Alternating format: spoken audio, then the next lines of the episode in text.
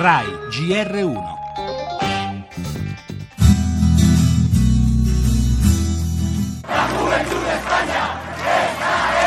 Stanno cercando di, di, bloccarci in tutti i modi, ma di solito noi siamo anche più svegli e cerchiamo sempre di raggirare in, uno, in un altro modo. Il prossimo 1 de octubre no habrá ningún referéndum en Cataluña. Io credo che desde luego l'indipendenza sarebbe una rovina economica per la Catalogna, perché quello che temono di più le imprese è proprio l'incertezza. È una cosa tremenda, è una cosa tremenda quella che sta succedendo. La gente ha paura, la violenza psicologica è incredibile.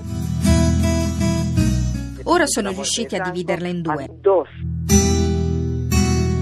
È il giorno del voto per il referendum sull'indipendenza in Catalogna dove la tensione è altissima per lo scontro in atto tra Madrid e Barcellona in una battaglia che ora si combatte attorno agli oltre 6.000 seggi e il paese, come avete sentito dalla scrittrice catalana Nuria Ahmad, è spaccato in due.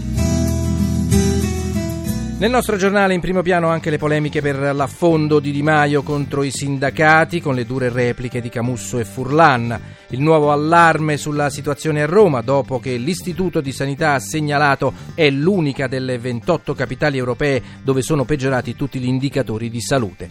Ci collegheremo poi con il nostro inviato a Cesena dove è appena arrivato il Papa e per la cultura il clamoroso ritrovamento di un manoscritto di Hemingway. Per lo sport, calcio e Formula 1 alle 9 il Gran Premio della Malesia.